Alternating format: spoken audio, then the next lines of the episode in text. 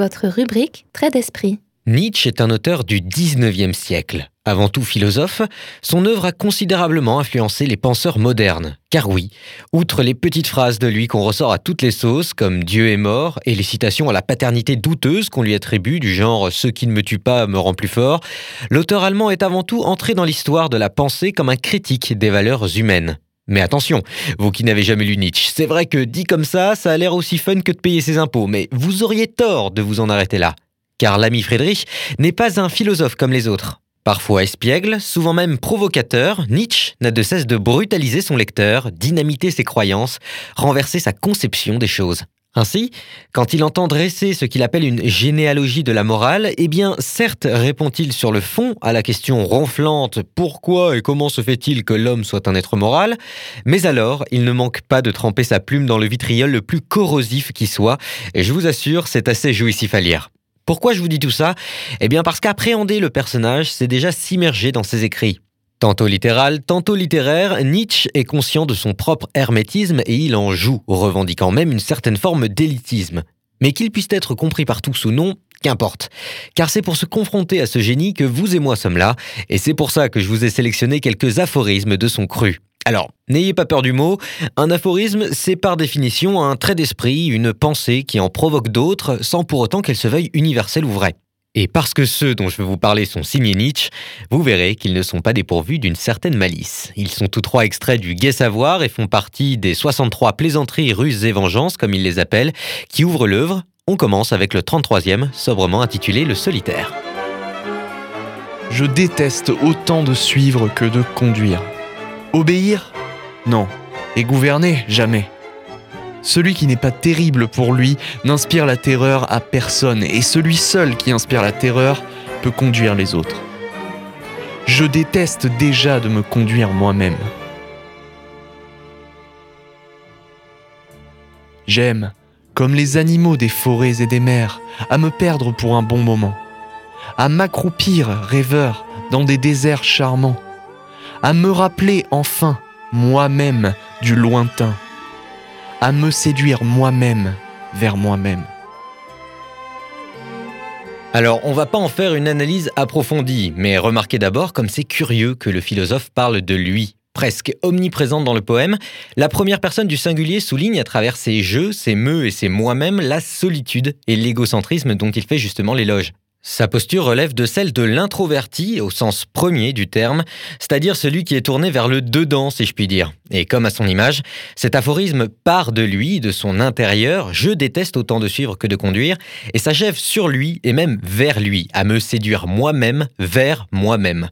Cette sorte de nombrilisme revendiqué est une des premières spécificités de Nietzsche. Il se moque de la société de ses codes, de ses fondements moraux, de ses luttes intestines de pouvoir. Plus précisément, il refuse ici l'altruisme, une valeur qu'il juge artificielle, et loue au contraire une forme de joie sauvage à ne penser qu'à soi. J'aime, comme les animaux des forêts et des mers, à me perdre pour un bon moment. En clair, il renverse un premier pilier de notre existence, la relation à autrui, qui ne peut s'exercer selon lui que dans la violence et le rapport de force. Vous voyez, plutôt simple de comprendre Nietzsche, non?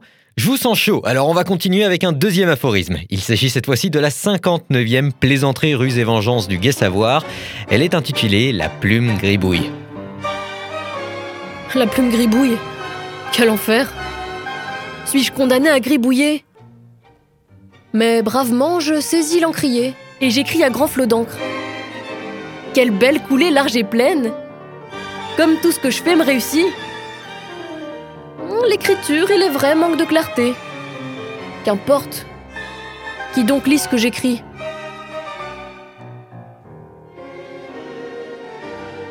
Alors là, de deux choses l'une. Soit vous prenez tout au pied de la lettre et vous vous demandez comment Nietzsche fait pour aller de l'exaspération à l'indifférence en passant par la détermination et l'euphorie, le tout en seulement huit vers.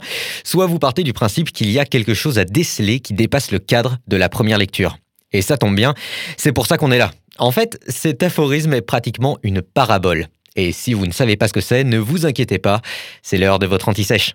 Et maintenant, l'anti-sèche. La parabole est une figure de rhétorique qui utilise les événements quotidiens pour illustrer un enseignement, une morale ou une doctrine. De fait, elle est employée à foison dans les textes empreints de symboles, comme les textes sacrés par exemple.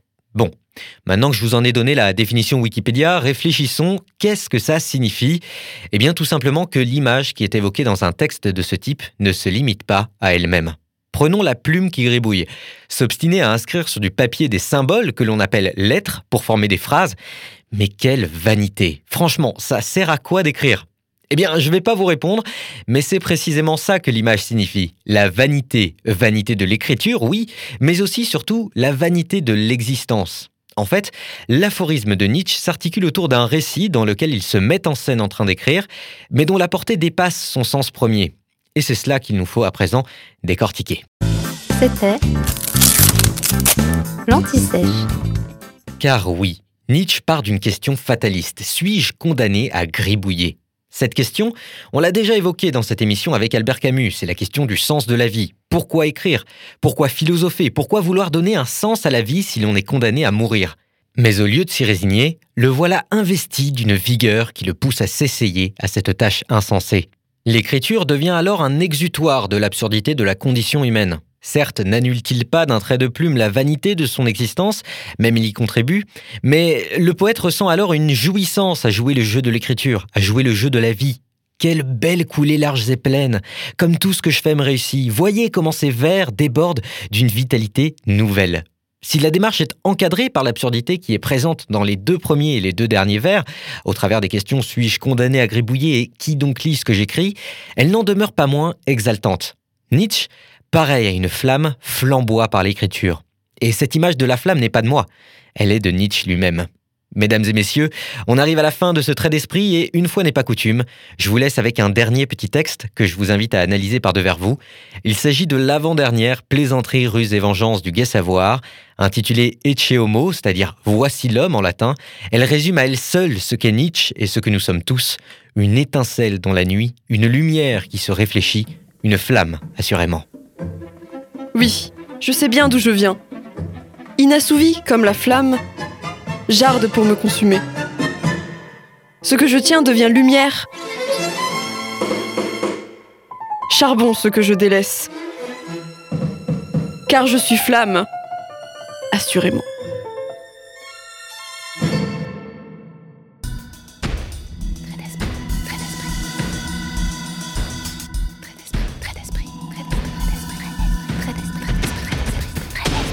C'était votre rubrique Trait d'esprit.